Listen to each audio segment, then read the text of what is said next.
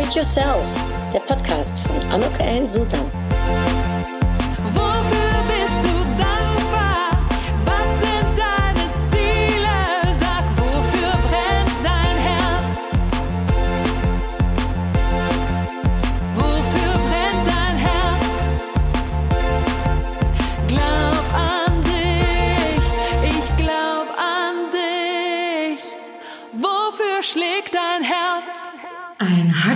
Willkommen, ein herzliches Willkommen. Liz, total schön, dass wir heute hier bei dir in Wien, dass ich hier zu Gast sein darf bei dir. Ich freue mich auch sehr darüber. Und ähm, ja, um euch vielleicht ganz kurz mitzunehmen, äh, bei wem ich hier zu Gast bin, nämlich bei der Liz Heller und wer Liz Heller genau ist, ist es für dich okay, wenn ich dich kurz äh, vorstelle? Ja, ich freue mich darüber. Also, ich bin hier in Wien bei einer bekennenden Netzwerkerin. Sie ist Unternehmerin, Wirtschaftsprüferin, Steuerberaterin, geprüfte Unternehmensberaterin, es geht noch weiter, langjährige Landespräsidentin und später auch Vizepräsidentin der österreichischen Gesellschaft der Wirtschaftstreuhänder, Geschäftsführerin in verschiedenen Ländern, äh, Dubai, Schweiz, Deutschland, Österreich natürlich sowieso, ist ganz klar. Bin gespannt, was du mir dazu gleich äh, erzählst. Ähm, Im Vorstand in verschiedenen Vereinen, Autorin, professionelle Speakerin und ja, die Clan-Anführerin, äh, nicht nur beruflich, sondern auch ähm, privat.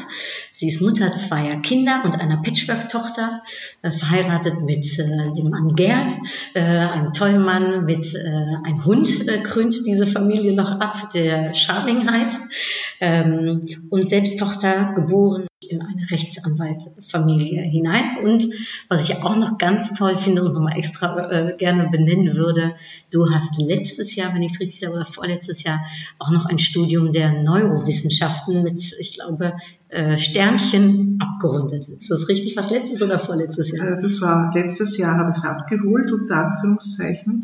Ja, wenn man so schön sagt. Und ähm, wir haben ein paar Jahre jetzt studiert und jetzt ist das der krönende Abschluss gewesen, dass ich Master of Cognitive Neuroscience bin. Wahnsinn. Master, of- ja, cool. Also Respekt schon alleine dafür, um nochmal so ein Studium anzugehen, werden wir bestimmt auch gleich drüber sprechen. Vielleicht aber, um anzufangen, wie ist diese Liebe zu diesem Beruf des Steuerberaterin, der Wirtschaftsprüfer, wie ist das entstanden? War dir das als Kind klar oder wie hat der Weg sich dahin begeben? Also es war mir sehr schnell klar, dass ich äh, in den Bereich der Wirtschaft eintauchen werde. Mein Vater war ja Anwalt, meine Mutter auch. Und ich wollte aber nicht den juridischen Fakt, äh, den juridischen Weg gehen, sondern ich wollte mich einfach immer schon diversifizieren. Und das war mir wichtig. Also ich habe im Alter von zehn Jahren gewusst, ich werde Wirtschaftswissenschaften studieren. Und, äh, Wie, mit zehn Jahren? Ja, mit zehn Jahren habe ich schon gewusst. Und mein Vater hat mich immer die Buchhaltung machen lassen bei sich in seinem Büro, also die Vorordnung, das Vorordnen. Und das war für mich schon damals, hat mir das gut gefallen. Das fand ich einfach spannend. Und dann hat sich das einfach so entwickelt, äh, dass ich äh, auf der Wirtschaftsuniversität in Wien studiert habe. Und dann habe ich relativ schnell auch meinen, meinen Abschluss gemacht, schneller als die Kollegen. Die haben immer gesagt, sie, sie wollen lieber feiern und ich war irgendwie so strebsam. Aber irgendwo geht einem das auch ab natürlich, dass man sagt, man, ich habe nicht Weltreisen ähm, äh, durchführen können, sondern ich habe mich halt auf das Studium und auf die Ab den Abschluss äh, konzentrieren können. Und dann- haben deine Eltern das äh, unterstützt? Äh, ja, ja, also ich meine, äh, mein Vater ist ja leider Gottes sehr früh gestorben. Der ist, mit, äh, der ist gestorben, wie ich 18 war, also nach der Matura. Aber meine Mutter hat das immer unterstützt und sie hat gesagt, ja, äh, du als Mädchen, du wirst einmal Karriere machen. Das war mir wichtig. Meine Mutter war wirklich eine, eine tolle Frau, die war selbst Anwältin und die hat mich da unterstützt. Und das ist schon schön, wenn man so einfache Glaubenssätze äh, eingeimpft bekommt, so wie du als Frau wirst es trotzdem schaffen. Das ist schön. Und deine Mutter musste ja dann auch ein Vorbild gewesen sein. Also in der Zeit als Rechtsanwältin, oder? Sie war mir ein Vorbild, aber das Interessante, ihre frauenrechtlerische Karriere hat sie erst im zarten Alter von 50 begonnen. Ja. Also das war dann sehr nett, weil sie hat, sie war Vor Vorsitzende eines Rechtsanwältinnenclubs. Das gab es ja damals nicht. Das war der erste Anwältinnenclub äh, in Wien. Palast Athene hieß er. Und meine Mutter war da die Präsidentin. Und meine Schwester war dann später die zweite Präsidentin. Die ist den Rechtsanwaltsweg Ja, sozusagen. meine Schwester ist Rechtsanwältin geworden. Ja. Die hat die Familientradition fortgesetzt und ich war halt der Ausreißer, der sich mit Wirtschaft auseinandergesetzt hat und mit Themenstellungen, die vielleicht nicht so, die so nicht so gewöhnlich sind für einen Anwalt, sondern für einen Steuerberater oder einen Unternehmensberater. Und deine Freundinnen, sind die den ähnlichen Weg gegangen? Also hast du Freundinnen gehabt, die auch alle mit dir studiert haben? Oder warst du da eher so die, äh, ich sag mal, Verrückte im, äh, im Stall? Ja, das kann man schon sagen. Ich war so irgendwie der Leitwolf oder die Leitwölfin für einige von meinen Kolleginnen auf der Wirtschaftsuniversität. Das war insofern recht lustig, weil ich habe immer sehr klare Vorstellungen gehabt, äh, was ich einmal werden wollte. Ich habe gesagt, ich werde entweder Generaldirektor oder eben eine, eine Unternehmerin. Und meine Kolleginnen, die haben dann zum Beispiel gesagt, sie möchten gerne Assistentin der Geschäftsführung werden. Ich habe gesagt, wie könnt ihr euch nur mit der Assistentin der Geschäftsführung ähm, äh, zufrieden geben? Also das war schon ein bisschen eine Herausforderung, der ich mich stets gestellt habe. Und sind sie dir dann gefolgt oder wolltest du sie missionieren sozusagen? Nein, ich wollte sie nicht, nein, ich wollte sie gar nicht missionieren. Ich habe einfach meinen Weg fortgesetzt. Und das äh, war dann für mich klar. Und ich habe mich aber auch nicht ablenken lassen. Und wie ist der Weg weiter dann gegangen? ja, ich habe dann, äh, ich habe mich dann entschieden, dass ich also in die Steuerberatung und in die Wirtschaftsprüfung gehe, habe dann dort meinen, meinen äh, Steuerberater und meinen Wirtschafts Wirtschaftsprüfer, Buchprüfer gemacht und bin dann, aber habe mich dann entschieden, ich gehe mal jetzt in die Wirtschaft hinein. Also ich war in einem großen Unternehmen mit 28 Jahren, habe ich äh, 150 Mitarbeiter geleitet und Mit war 28 Jahren? ja, war schon also eine tolle Herausforderung und habe mich einfach dort etabliert. Das war ein Unternehmen im Tourismusbereich, Mhm. ein großer Tourismuskonzern in Österreich und dort habe ich eben meine ersten Sporen für fünf Jahre verdient äh, in einer Managementposition. Äh, Das hört sich, also du sagst das so ganz einfach mal ganz kurz nochmal zurück für, für Leute, die uns zuhören, die äh, auch vielleicht noch in dem jungen Alter sind, äh, als äh, vielleicht als kleine Inspiration. Wie hat, also hast du diese Funktion gesehen? Wurdest du darauf getippt? Äh, und wie hast du dir den Mut zusammengefasst, um zu sagen, oh ja, das, da bewerbe ich mich mal für, für äh, mit 28 Jahren 100, äh, 120, 128 Mann anzuführen? Also ich denke, ich war einfach blauäugig. Ich habe mir das gedacht und gedacht, na, warum soll ich das nicht schaffen? Und äh, bin dann in dem Unternehmen bin ich eingestiegen. Man hat dort dringend jemanden gesucht und es waren natürlich andere Kandidaten, aber anscheinend habe ich diese Kandidaten irgendwie aus dem Feld geschlagen. Und das war dann für mich einfach klar. Ich habe sehr viele Frauen in dem äh, Bereich gehabt. Ich hatte fünf, ja. genau, ich hatte nur fünf, fünf Männer und, und dann der Rest waren Frauen, also 145 Frauen und fünf Männer, aber wir haben uns durchgesetzt. Ich habe es auch eben geschaut, dass die Frauen gleich behandelt werden wie die Männer. Wurdest du akzeptiert in der, in der Rolle in dem jungen Alter?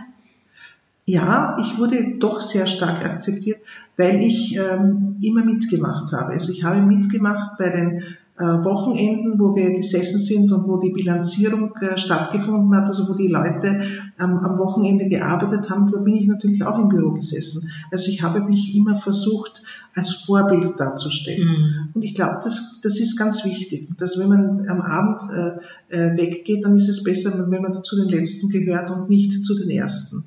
Und wenn man am Wochenende ansagt, okay, wir arbeiten alle, dann ist es auch klar, dass die Chefin dabei ist. Ja? Äh, Und diese Vorbildfunktion ist mir, glaube ich, recht gut gelungen. Und wenn du so lange schon Führung gibst, also das interessiert mich jetzt, was ist deine Stärke, ähm, die du für dich da rausgearbeitet hast als Clan-Vorsitzende jetzt ja auch, aber damals auch schon. Äh, wo siehst du deine Stärken in der Führung? Ja, ich glaube, dass es, also für mich war es klar, dass ich äh, nicht 150 Mitarbeiter leiten kann, äh, ohne gewisse Strukturen zu setzen. Und äh, diese Strukturen waren für mich die Werte. Ich habe also sehr früh angefangen, mich über Werte zu definieren und zu sagen, was sind denn unsere Werte als, als Gemeinschaft, als äh, damals war das ein Department, äh, Department Wirtschaft direkt unter dem Vorstand. Was waren denn da die Werte, die für, die für den Einzelnen, für die Frau, für den äh, Mann äh, relevant waren. Das war mal das erste, war natürlich Respekt, aber das war auch dieses Thema, das mir immer noch geblieben ist, das ist das Thema Lachen. Also ich finde, dass ich mit Mitarbeitern, man, man verbringt ja doch eigentlich eine lange Zeit mit Mitarbeitern und das ist meistens länger als der Ehepartner. Ja. Und da wollte ich, dass wir es auch fröhlich haben, dass wir es auch gut haben miteinander, dass wir auch einander schätzen. Also der Respekt ist das eine, aber das, diese gemeinsame, äh, sagen wir mal so, dieses Schätzen des anderen war für mich wichtig. Und diese Werte, die, diesen Werten habe ich mich auch sehr gut zurechtgefunden. Ich glaube, das war auch für mich als Führungskraft ein ganz ein wichtiges Indiz, wie ich das leiten kann. Mhm. Und das kann ich auch jedem nur empfehlen, sich zu überlegen, was sind die Werte, für die ich stehe. Natürlich hat nicht jede die gleichen Werte, aber für mich waren diese Werte schon etwas, das war so wirklich der, ich will sagen, das ist der Leithammel gewesen in dem mhm. Unternehmen. Und da habe ich mich dann halt doch recht gut äh, geschlagen in dem Unternehmen. Ich war also auch nicht nur äh, in dem Departement Wirtschaft äh, Leiterin, sondern ich habe dann noch ein paar GmbHs als Geschäftsführerin geleitet in dem Konzern, weil es einfach so erforderlich war. Und das waren für mich fünf schöne Jahre. Ja. Aber nach fünf Jahren habe ich dann, bin ich dann schwanger geworden. Mhm und äh, war dann sehr und habe mich dann dafür entschieden, dass ich eben nicht in das Unternehmen zurückgehe, sondern dass ich mich selbstständig mache. Oh, das ist ja mutig. Also viele würden ja eher auf Sicherheit gehen. Was haben denn da deine Familie und Freunde gesagt? Äh, haben die gesagt, Liz, du bist Jack oder äh, Liz, auch das, ne, das schaffst du? Na, mein damaliger Mann hat gesagt, also ähm, ich halte dich, wenn du äh, dein, dein, deinen Betrieb, deine Steuerberatungs- und Unternehmensberatungsfirma aufmachst. Ich erhalte dich, aber eins will ich nicht, dass du Verluste machst. Das bin ich nicht bereit, dass du, dass, dass ich das trage, nicht wahr? Ja, und das war aber dann sehr schnell, dass äh, ich Gott sei Dank auch gut verdient habe. Also das, das ist dann relativ schnell Schlag auf Schlag gegangen. Aber ist das hilfreich, wenn man jemand, also gerade wenn man äh, sich selbstständig machen will, wenn man eben auch ein Netz hat, äh, ne, was einen so auffangen kann, wenn man Leute hat, die einen unterstützen, was würdest du denjenigen sagen, die vielleicht gerade wie du den Mut haben, um als junge Mutter äh, sich selbstständig zu machen? Ja, also erstens einmal ist, ist, ist da schon der Gedanke dieses Clans entstanden. Also man, man äh, fühlt sich wohl in einer Familie oder in einem Clan, wo man den Rückhalt hat. Mhm. Ja, und ich hatte natürlich damals auch den Rückhalt von meinem Mann und von meinen Kindern, die ich dann bekommen habe und natürlich auch von meiner ursprünglichen Familie, also sprich von meiner Schwester und von oder meinen Schwestern und von meiner Mutter. Ja, äh, das war nicht, dass sie mich äh, finanziell unterstützt hätten. Das war nicht das Thema, aber man hat dann so ein großes Netzwerk gemacht, gehabt und dieses Netzwerk hat dann für einen gearbeitet. Es war schon eine sehr tolle Sache. Aber wenn man so ein Unternehmen startet, und gerade das, also äh, was du gestartet hast, das stelle ich mir sehr zeitintensiv äh, auch vor, weil man gerade am Anfang ja wahrscheinlich auch sehr viel geben muss, oder? Ja, das ist zeitintensiv und da muss man auch gut organisieren. Also für mich war eines wichtig, dass äh, die Familie nicht zu kurz kommt und deswegen hatte ich Büro und äh, äh, Privatwohnung nebeneinander. Das war also auch ein, ein, das kann ich nur jedem als Tipp geben, nur ja keine logistischen Probleme aufwerfen, schauen, dass man irgendwo hinfahren muss, sondern wirklich, wenn man sich selbstständig macht in, in jungen Jahren und dann noch mit Kindern, dann muss die Logistik stimmen. Mhm. Das ist, glaube ich, unabdingbar. Und wie war das damals in der Zeit? Gab es viele Frauen in deiner Position, äh, viele Unternehmerinnen ja, in dem also Bereich? In, in der Steuer- und Unternehmensberatung gab es schon recht viele Frauen. Ähm, bei den Anwälten zum Beispiel viel weniger. Bei den Anwältinnen gab es circa 10 Prozent und bei uns gab es schon 30 bis 40 Prozent. Ja. Und ähm, das ist natürlich gewachsen in den, in den laufenden Jahren. Mhm. Und ich habe mich dann auch kammerpolitisch engagiert, weil, mir, weil mich das interessiert hat, auch für andere Frauen da zu sein. Also das war schon eine Zeit, wo ein gewisser Umbruch stattgefunden hat. Und wie hat sich der äh, bemerkbar für dich gemacht? Also nur im Wachstum, sage ich jetzt mal, was die Zahlen betrifft? Oder ähm, ja, wie, wie ist das so am Anfang, wenn man so sieht, dass so viel passiert? Naja, also das erste ist einmal, es, es fängt dann schon an, dass man den Betrieb aufbaut und dass man äh, ein, ein gewisses Wachstum hat, Mhm. dass man neue Mitarbeiter sucht, die man einstellen möchte. Ähm, natürlich ist es klar, dass jeder neue Mitarbeiter auch einen Kostenblock verursacht. Das sind doch sprungfixe Kosten und da muss man dann anfangen zu rechnen, wie sich das auszahlt. Wie viele Mitarbeiter hattest du am Anfang? Ich hatte am Anfang ähm, zwei Mitarbeiter, äh, die ich dann, die ich auch, äh, eine davon habe ich sogar von meinem ehemaligen Arbeitgeber abgezogen. Habe ich mir gedacht, die kenne ich schon, da weiß ich schon, dass sie super ist. Und ähm, das hat sich dann so langsam entwickelt. Also, oder eigentlich ist es eh relativ schnell gegangen. Ja. Das, man, man entwickelt sich dann und äh, man hat Mitarbeiter und äh, es gibt Mitarbeiter, die sich gut integrieren und es gibt welche, bei denen halt das nicht funktioniert. Aber das darf man, da darf man nicht vergleich, ver, verzweifeln, sondern sagen, okay, ich habe eine gewisse Zeit mit diesem Mitarbeiter verbracht äh, und es ist auch manchmal gut zu gehen, ja, oder dass man sich trennt. Ähm, was mir wichtig war, ich habe immer mich entweder von Mitarbeitern organisch getrennt, ja, das heißt, das hat sich einfach so ergeben, äh, oder auf jeden Fall immer amikal. Also es war nie, dass man mit jemandem gestritten hat, sondern dass es eigentlich klar war, man geht getrennte Wege. Manche von meinen Mitarbeitern sind zum Beispiel nach Australien gegangen. Das ist jetzt schon zweimal passiert, ja. Die letzte auch, leider Gottes. Ähm, Und die sind dann auch als andere Menschen wieder zurückgekommen, was ich toll fand. Also die haben eine tolle Persönlichkeitsentwicklung gemacht. Äh, Oder manche sind Mütter geworden und sind dann wieder bei mir in die Firma eingestiegen.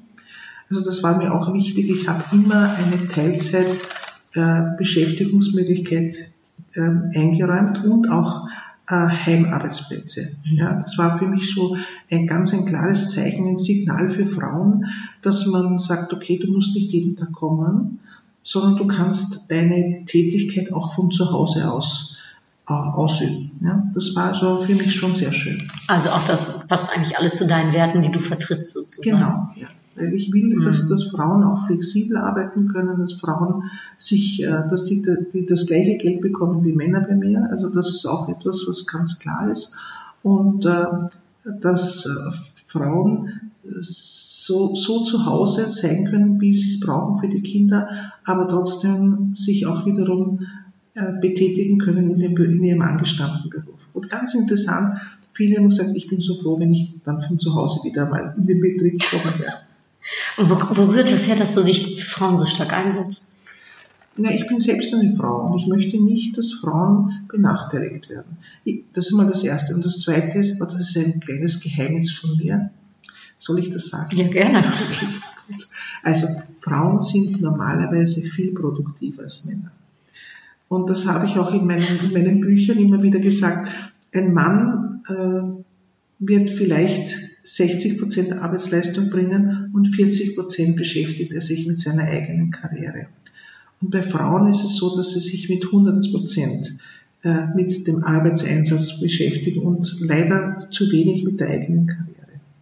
Das wird den Männern, die hier gerade zuhören, wahrscheinlich nicht gefallen. Äh, aber es ist ein deutlicher Aufruf für Frauen. Äh, tut was auch für eure Karriere. Ja, also ich glaube, man muss auch als Frau daran, darüber nachdenken, wie kann ich mich positionieren. Mhm. Aber das ist eh dein Thema, upgrade yourself. Ja, Das stimmt. ja. Also du, du, du zeigst es ja immer wieder, wie wichtig es ist, sich als Frau zu positionieren. Und natürlich auch als Mann. Ja. Ja. Und ähm, du bist dann irgendwann, wahrscheinlich ist der Laden gelaufen und ich weiß nicht, wird es dir dann langweilig, dass du denkst, ich muss jetzt noch in andere Länder gehen oder ist das Ehrgeiz oder was ist das? langweilig. Ja, das ist, äh, Was treibt dich an? Ja, ja was treibt mich an? Also mich, inter mich interessiert natürlich äh, immer andere Menschen und äh, andere Menschen gibt es natürlich sehr stark in anderen Ländern. Ja, das äh, hat sich also herauskristallisiert. Es war dann so irgendwo der Trend, in, äh, gerade in Österreich, dass alle nach Osten gegangen sind. Also äh, ehemaliger Balkan äh, und äh, Rumänien und äh, äh, Bulgarien und so weiter. Und da habe ich mich entschieden, nein, das will ich nicht zumal ich ja nicht die Sprache kann. Mhm. Also ich kann nicht äh, Serbisch oder Kroatisch oder auch äh, Rumänisch, das habe ich nie gelernt. Ich kann nur Englisch und Französisch, aber nicht eben eine Ostsprache.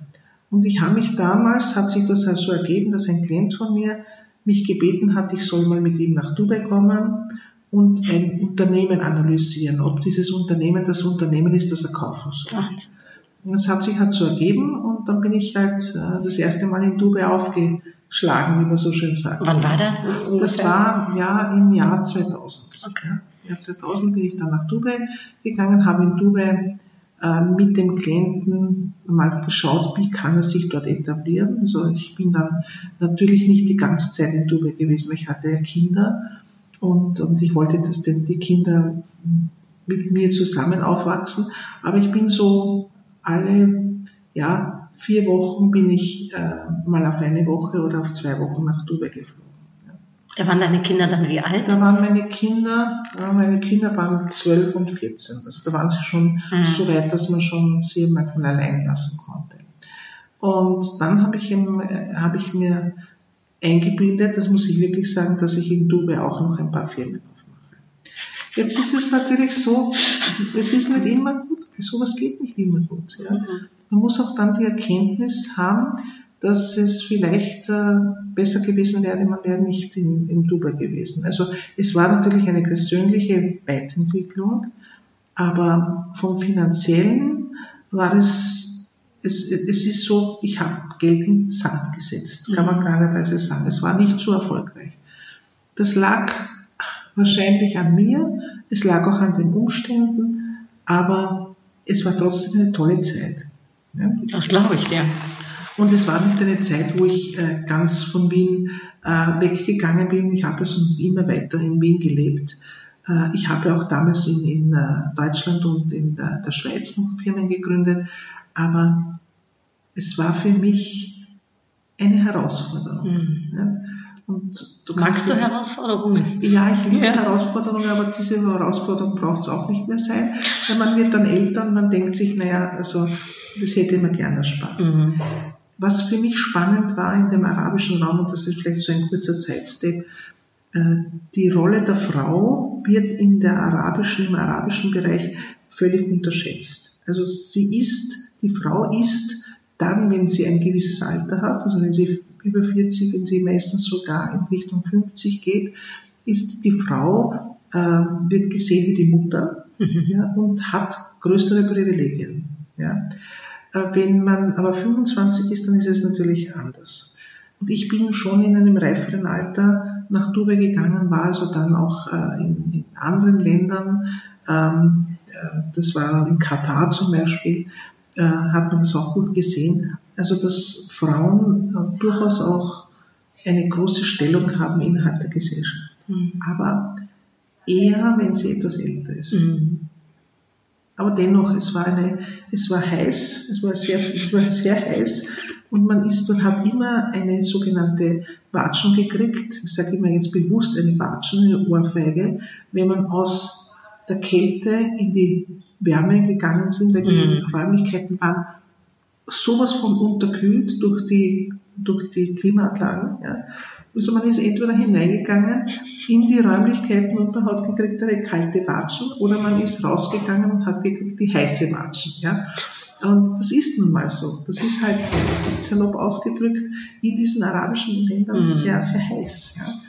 Und Und dann warst du dann doch im Nachhinein froh, wieder zurück in Wien äh, zu sein, ohne Watschen. Ja, ich war, also ich sag mal, ich habe natürlich Wien dann richtig geschätzt. Mhm. Ja. Ich war auch in, in äh, Berlin, ich habe in Berlin eine Firma gehabt, ich habe in Zürich eine Firma gehabt, aber ich habe schon gewusst, es ist diese, diese Atmosphäre in Wien ist grandios. Ja. Und wenn man Wien wirklich gut kennt, dann weiß man es wirklich zu schätzen, wie toll Wien ist. Es ist international auf der einen Seite und hat trotzdem so eine kompakte Größe, wo es auch schön ist zu leben. Eine wunderschöne Stadt. Ich habe noch nicht so ganz viele heute gesehen, aber ich kenne Wien und es ist ein Traum. Und ähm, noch eine andere Frage, weil äh, du sprachst gerade davon, du hast ja zwei Kinder, dann sind die erwachsen geworden und sind in die Firma äh, irgendwie mit reingekommen oder haben sich hier, äh, haben sich hier auch äh, einen, einen Namen gemacht. Wie ist das als Mutter, wenn man, wenn die Kinder äh, ins Unternehmen mit einsteigen?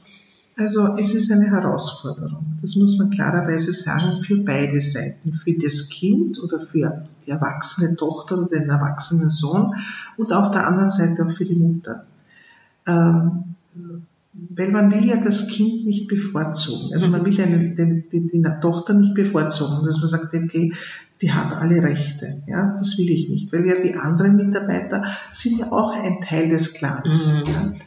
Ja. Ähm, das heißt, man, man kann, es kann schon passieren, dass man dann vielleicht ein bisschen sogar strenger ist. Ja. Auf der anderen Seite ist es ein sehr befriedigendes Thema, wenn, wenn ein, ein, eine Tochter oder ein Sohn ähm, in dem Betrieb weiter also mitwirkt. Aber meine Tochter hat sich ja entschieden, äh, voriges Jahr äh, auszusteigen bei mir Sie war sieben Jahre bei mir, das war ja ein, schon eine lange Zeit, wo sie sich gut etabliert hat. Sie war wirklich eine, eine tolle Mitarbeiterin und eine tolle Führungskraft. Sie hat äh, gemacht Marketing, Social Media und Events. Mhm. Das hat sie sehr gut gemacht und sie hat sich da auch sehr gut weiterentwickelt.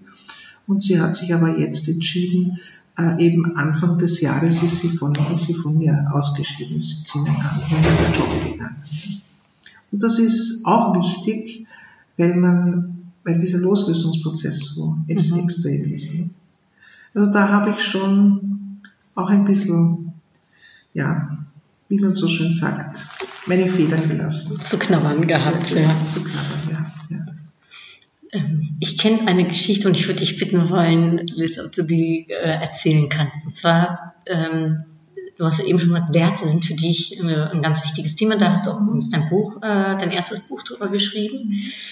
Und deine Werte haben dich aber an einem ganz wichtigen Tag äh, fast ins Gefängnis äh, gebracht. Und kannst du die Geschichte, kannst du die Geschichte mit uns teilen? Ja, selbstverständlich. Also für mich war Werte, waren die Werte immer sehr wichtig und auch dieser dieser Rückhalt für meine Klienten. Also das ist für einen Steuerberater natürlich wesentlich, dass er sagt, okay, ich unterliege der Verschwiegenheitspflicht auf der einen Seite und äh, ich, ich halte meinen äh, Klienten den Rücken frei. Ja. Und ähm, da kam ich einmal äh, äh an einem Freitagnachmittag musste ich aussagen, äh, in Krems, wenn also von Öster, ein Österreicher weiß, was Krems ist, in Krems gibt es im Grunde genommen ein großes Gefängnis. Mhm. Ja. Also es gibt dort ein, äh, Straf, ein Straflandesgericht und äh, bei dem Prozess wurde ich also einvernommen und der Richter hat gesagt, Sie müssen jetzt aussagen. Also sagt er, sagen Sie bitte, was sagt Sie denn zu diesem Fall? Und ich habe gesagt, ich sage nichts, ich bin nicht von der Verschwiegenheitspflicht entbunden. Weil das ist für uns als Steuerberater und Unternehmensberater natürlich ein, ein ganz ein wichtiger Punkt, dass man nicht plaudert, was man seinem der Klient da unter vier Augen erzählt hat. Ne? Und ähm, ja, der Richter wurde da immer lauter und hat gesagt, ja, Sie müssen aber aus sagen und der hat einmal auf den Tisch gehaut, so richtig klar, klar mit der Faust auf den Tisch und gesagt, nein, ich sage nicht aus, Herr Rat, ich mache das nicht, ich unterliege der Verschwiegenheitspflicht. Ja, und daraufhin hat er gesagt, dann nehme ich Sie in, in Beugehaft. Also er hat mich Beugehaft nehmen wollen und dazu kam es noch, dass ich da an dem nächsten Tag heiraten wollte. Ja, also das war schon ein, ein etwas äh, äh, ein, ein, ein, ziemlicher Tobak, äh, dass er mich ins, in die Beugehaft nehmen wollte und ähm, ich aber eigentlich am nächsten Tag mir gedacht habe, okay, was sagt denn mein Mann dazu, wenn ich dann plötzlich nicht bei der Kirche erscheine?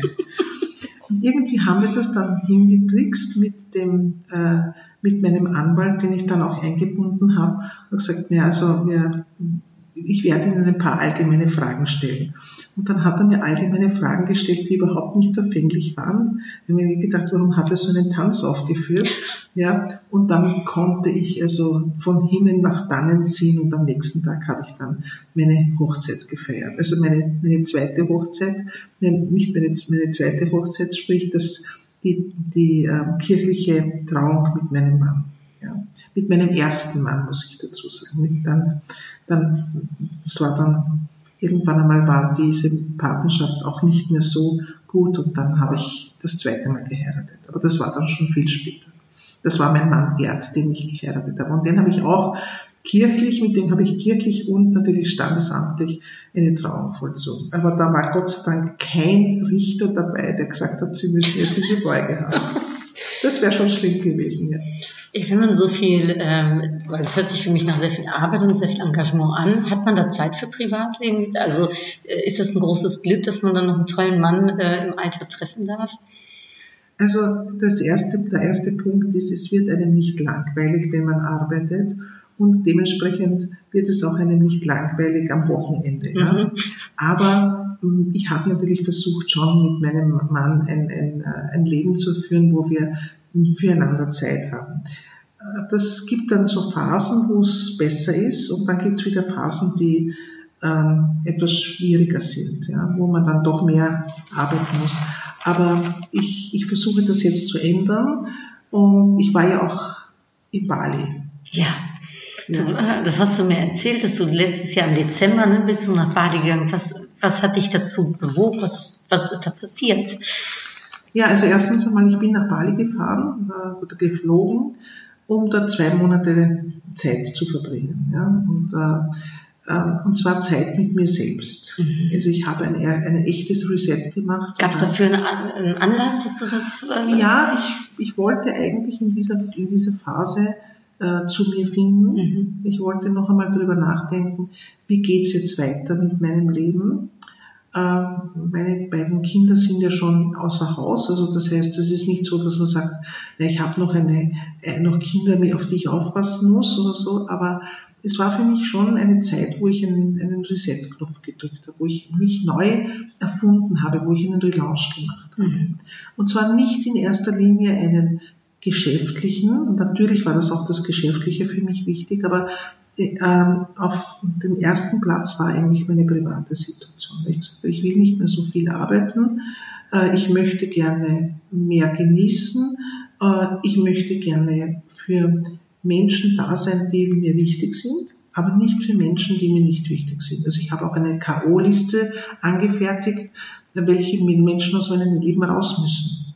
Und das war für mich auch sehr ein wirksamer Prozess, aber es war auch ein schmerzhafter Prozess. Warst du alleine da auf Bali oder hat dein Mann dich begleitet? Also am Anfang war ich äh, einmal alleine. Mhm. Ich war über drei Wochen alleine und das war für mich schon sehr interessant, wie, wie, wie man da mit sich selbst umgeht. Ich habe mir ein Haus gemietet, also war auch nicht ausgesetzt mit, mit äh, irgendwelchen Hotelgästen, sondern ich habe mich extra in ein Haus zurückgezogen. Ich bin auch fast nicht viel weggegangen. Ich hatte dort einen wunderschönen Pool und es war eigentlich sehr schön äh, in dem Haus, aber es war für mich eine, eine neue Erfahrung. Mhm.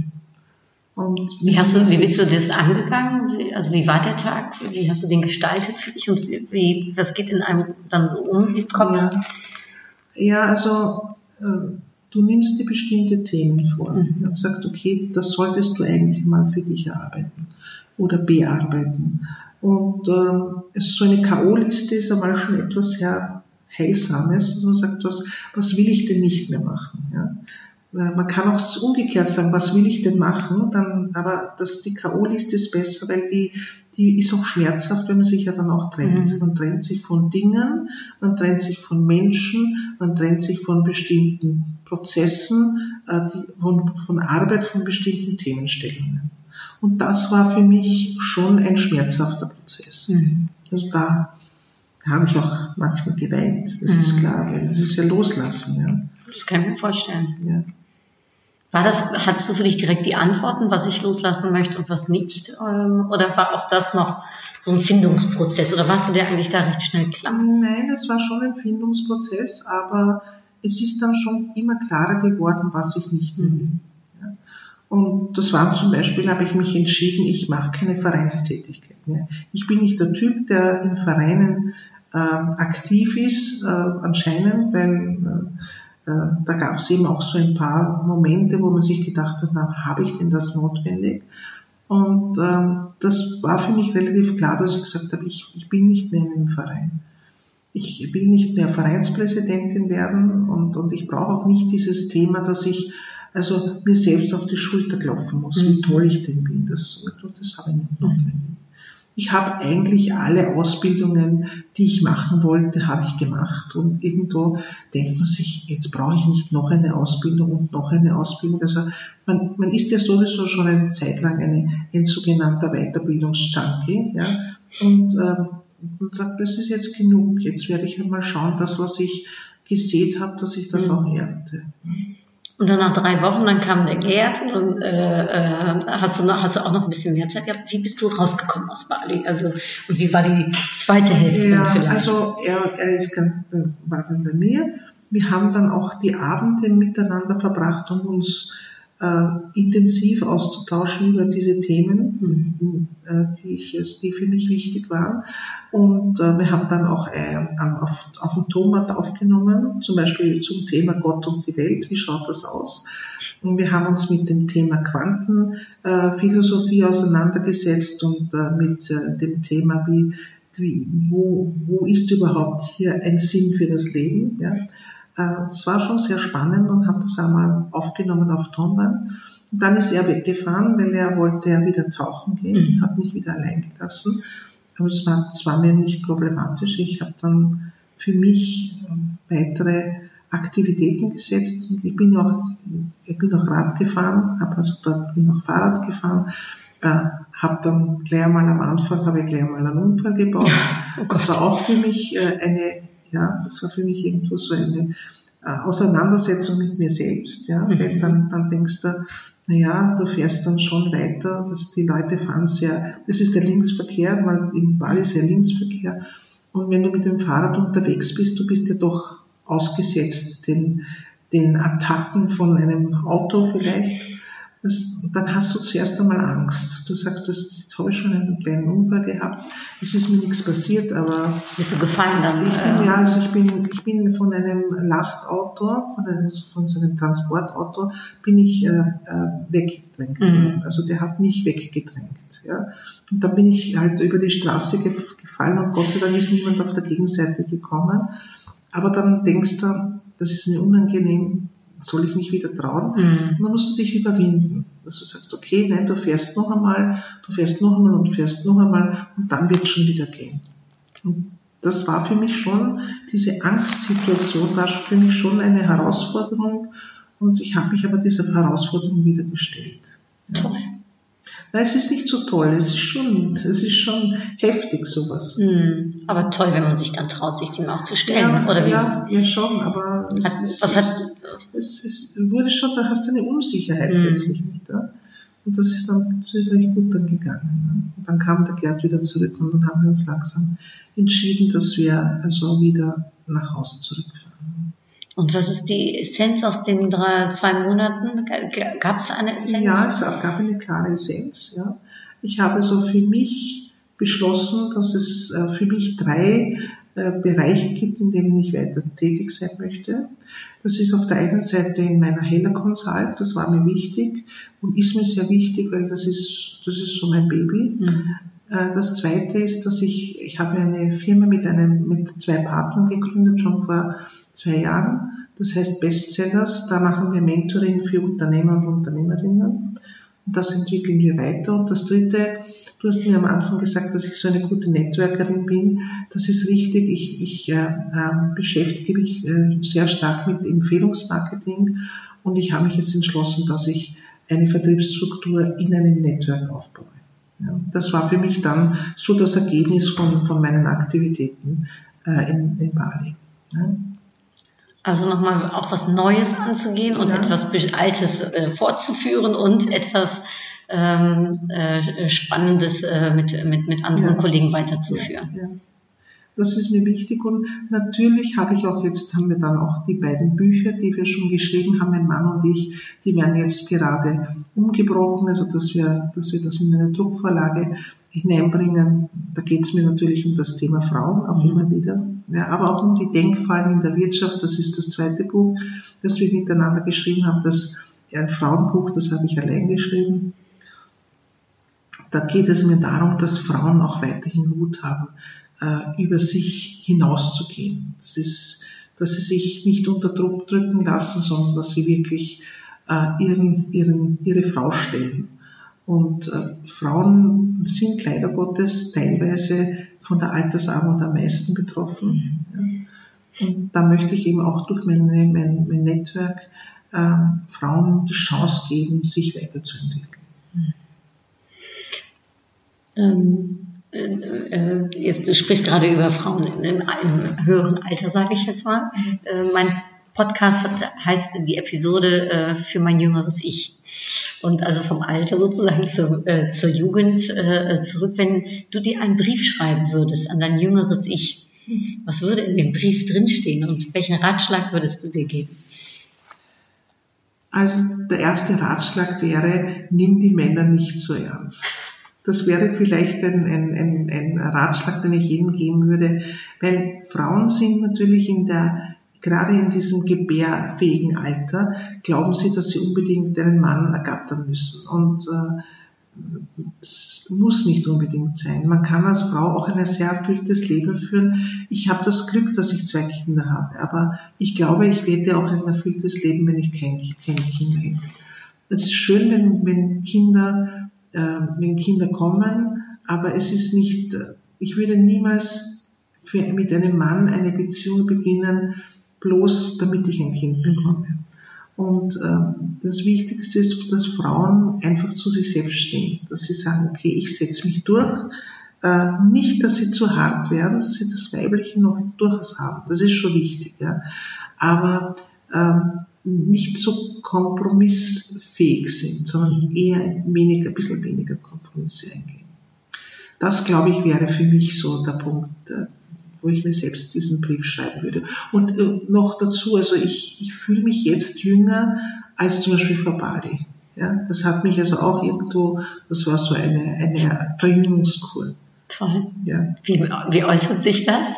Du, ich habe einfach das Gefühl, dass ich äh, mehr Spannkraft habe, natürlich äh, doch durch die Ernährung, ja, aber dass ich mehr Spannkraft habe, dass ich auf der anderen Seite schon weiß, wann muss ich ein bisschen äh, leist treten, ist halt so.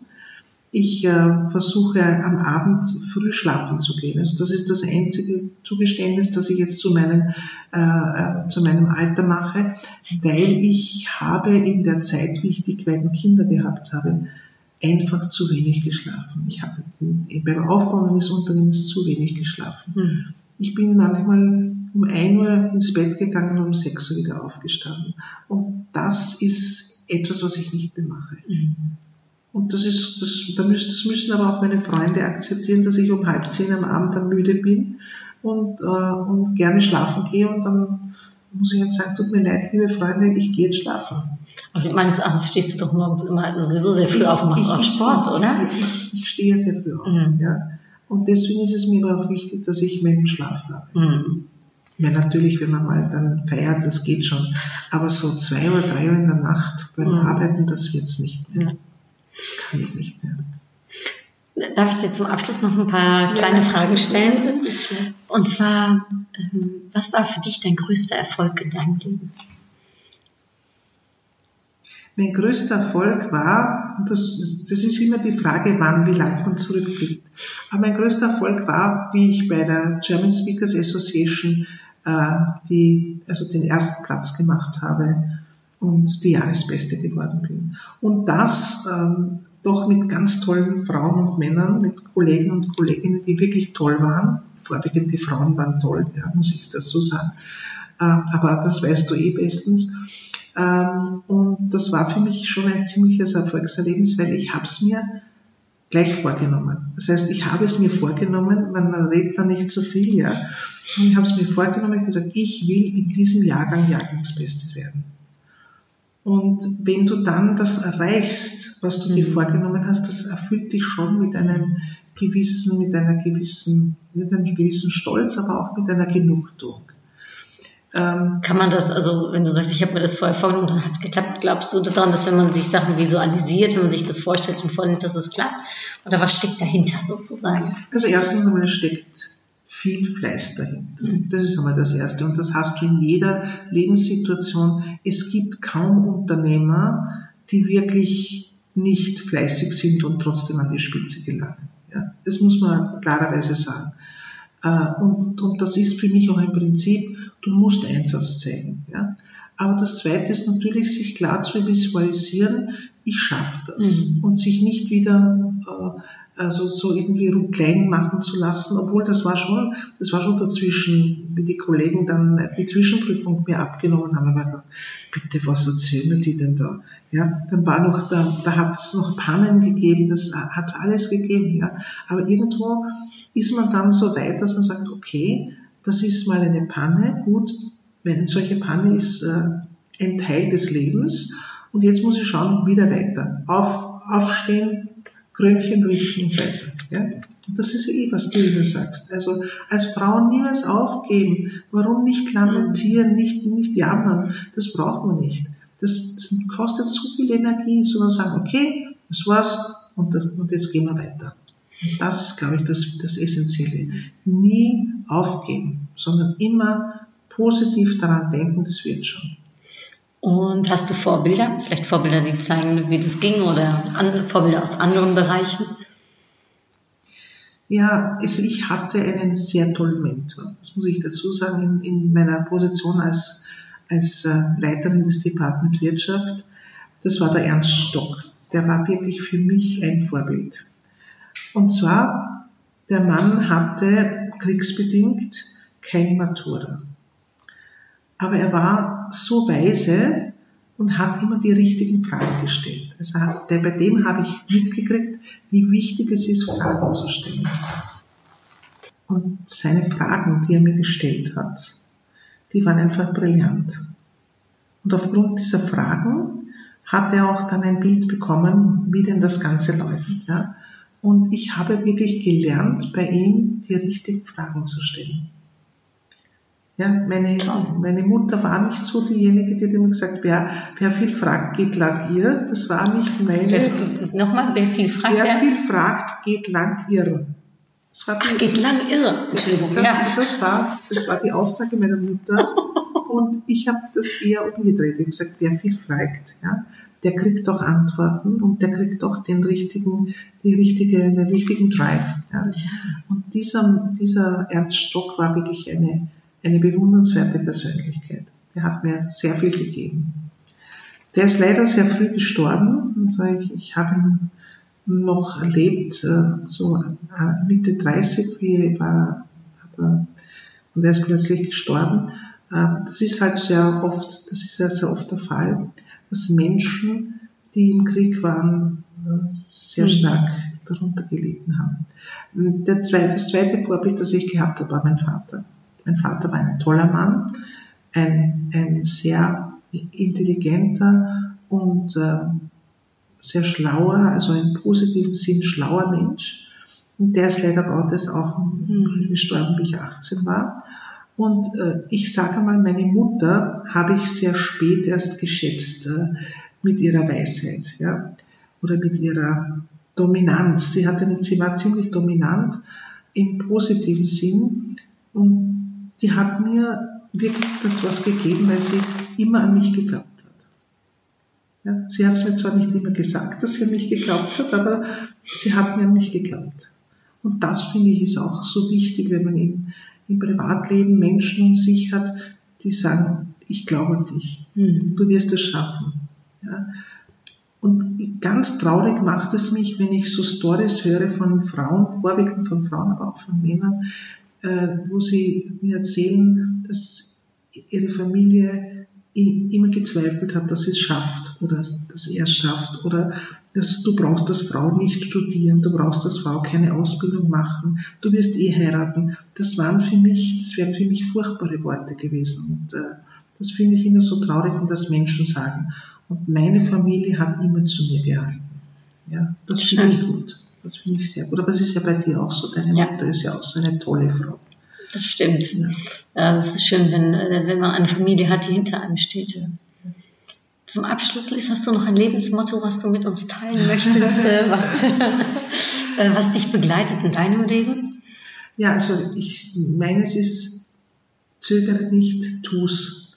Mach's einfach, lass es dir dabei gut gehen. Ja? Nämlich denk an dich im positiven Sinn äh, schau auf dich und äh, hab immer ein Lächeln oder sogar ein Lachen auf den Lippen. Wenn, wenn du lachst, dann wird das Ganze viel leichter. Und äh, Lachen ist für mich so das wirklich ganz oberste Prinzip von einer Wertegesellschaft. Lache, lache, lache. Das finde ich ein total schönes Ende unseres Gespräches und äh, möchte dir ganz, ganz herzlich danken, liebe Liz, für dieses schöne Gespräch mit einem Lächeln im Gesicht. Äh, sitze ich dir hier gegenüber äh, und es hat mich wahnsinnig gefreut, äh, mit dir das Gespräch zu führen und dass du diese vielen ja, tollen Geschichten aus deinem Leben und äh, Weisheiten und auch für uns sehr Erfahrungen mit uns geteilt hast. Dankeschön. Gerne. Ich danke dir, dass du mich darauf angesprochen hast. Ich finde das wunderbar. Äh, Und ich hoffe, dass auch einige deiner Hörer und Hörerinnen äh, etwas davon profitieren konnten. Da bin ich von überzeugt. Ich danke dir. Und auch für euch, ja, ein herzlichen Dank, dass ihr uns zugehört habt. Bis zur nächsten Episode. Ich werde alle äh, Links zu den Büchern von der Liz und auch äh, zu ihr als Person äh, in die Show Notes packen, damit ihr äh, noch ein bisschen mehr über sie lesen könnt oder auch äh, in ihrem Buch und Büchern dann demnächst äh, lesen äh, werdet. Und äh, ich verbleibe für jetzt mit einem herzlichen Dank, Groetjes und Doei!